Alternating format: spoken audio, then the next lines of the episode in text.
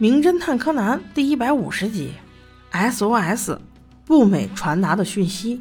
今天是个周末，少年侦探团在博士家玩牌，好不容易柯南也玩的尽兴了一回，顺便还问了一下灰原要不要也来玩呀。灰原还是一副冷淡的样子，说：“我觉得看书比较有意思。”此时光彦突然提出：“柯南呀，你知不知道前两天在北户镇发生了一起盗窃杀人案呢？”柯南说。这个我当然知道啦，就是一家专门做法国料理的餐厅嘛。他们最擅长的菜就是蜗牛，所以名字也取了蜗牛餐厅啊。光彦马上就问道：“啊，那你知不知道细节呀？给我讲讲。”柯南说：“知道呀，我偷偷从毛利小五郎叔叔那儿，还有木木警官那儿听说了，好像是那个被害人睡到中午才起来，正好跟入室抢劫的人碰个正着。那个强盗以为家里没人，结果一看有人。”就凶残的把他的手脚都绑住，然后用刀给刺死了。估计是为了钱。死者把钱全部都交代出来之后，凶手就把钱全部拿走了。临走之前把人给杀了。几个小朋友都听得入了迷。还好阿笠博士把他们给打断。小孩子家多谈谈梦想什么的，听这些干嘛？步美感觉非常不舒服，于是问博士说：“博士啊，有没有喉糖啊？我嗓子好疼。”于是博士就看了看步美，原来步美的扁桃体已经肿了起来，很显然她感冒了。于是博士赶紧把她送回了家，因为小孩子感冒之后紧接着的就是发烧，可能明天上学都得请假了。果然，第二日早读前的第一个坏消息就是步美请假了。灰原看着柯南调侃说：“哎呦，你担心呀？看你现在的样子，感觉很温柔嘛。”哎呀，我怎么觉得灰原这一会儿好像有些吃醋啊？柯南只回了他一句：“要你管。”在步美的家里，妈妈要去上班了。他对步美说：“中午前会回家的，让步美好好睡个觉。”步美此时已经很严重了，嗓子疼的连话都说不出来，只是挥了挥手跟妈妈道别，扭头又沉沉睡去了。他不知道的是，一场危险正在悄然逼近他。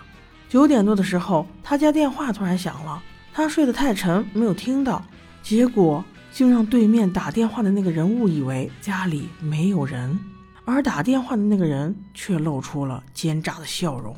那人戴着摩托车头盔，手里貌似拿了一个快递，进到步美家所在的这栋楼里，随便拨了个电话，告诉他有您的快递。结果那人直接就给他开门了，他的运气还真是好啊！进门之后，他并没有给人家送快递。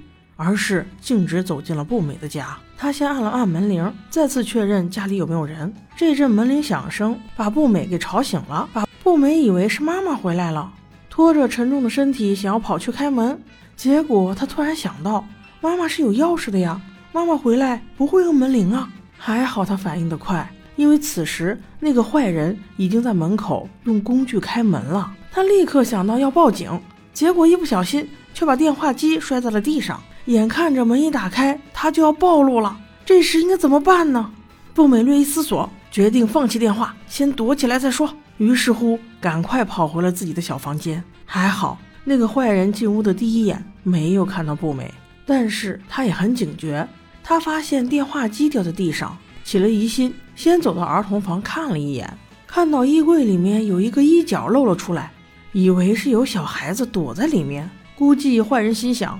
等我抓到你，我一定先弄死你！就这么一步一步逼近大衣柜，终于啪的一下，门开了。步美没在里面，而是一件黄色的衣服一角露了出来。此时，真正的步美在床下躲着呢。这小宝贝还挺聪明的哈。这一段看的人有点紧张啊。此时的步美已经经历过很多历练了，她这会儿不只是聪明，而且充满了勇气。他知道这个坏人如果发现他，一定会置他于死地，所以他决定通知柯南，因为他有侦探徽章。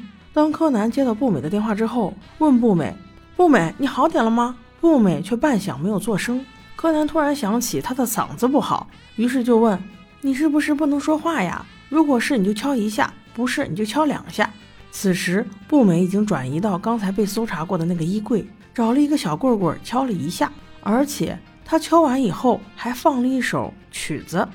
柯南是个音痴啊，听不出来这是啥。还好灰原有印象，只不过一时间想不起来了。就在此时，上课铃响了，课间结束了，伙伴们要去上音乐课了。柯南赶紧就问步美呀：“你是不是有什么事情呀？是的话就敲一下，不是的话就敲两下。”很快就有了反应，对面敲了两下。柯南无奈之下只能挂了电话，但是他还是很担心，不知道步美放这首曲子是什么意思。其实他不知道的还很多，因为他也不知道这两下不是步美敲的，而是那个坏人、那个入室抢劫的强盗敲的。这就说明步美其实已经被发现了。几个小伙伴一起去上了音乐课，一上课，老师就先唱了一首曲子，恰好就是步美放的那一首。灰原一下子就反应过来了，赶快对柯南说：“工藤，我想起来了，步美刚才放的那首曲子名字叫《蜗牛之歌》，你想想，他是不是想传达给你什么意思呀？”此时的柯南突然蹦了起来，对灰原喊道：“对，《蜗牛之歌》，也就是说，他想传达给我们，他现在也许……”和那个蜗牛餐厅是一个境遇呀！你快去给小林老师说，我现在先去他家看看。于是便再顾不了许多，就在小林老师的眼皮子底下溜了。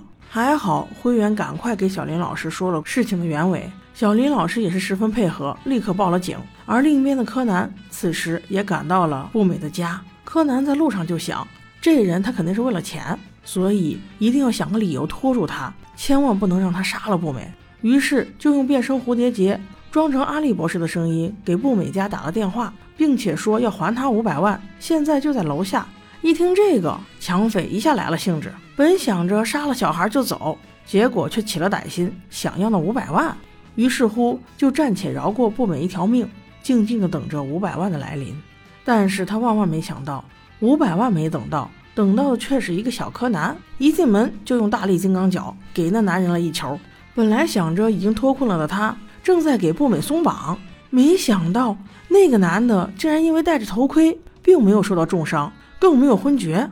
这下麻烦大了。不过还好，此时侦探团全员赶到，光彦和元太吸引了劫匪的注意，而灰原则拿了一个灭火器，直接冲着坏人的眼睛灭起火来，就这样把他给制服了。随后警官赶到，发现这人果然是干强盗的惯犯。哼哼。叫你再小看小孩儿，这回让你学个乖，阴沟里翻了船。希望你早点归西吧。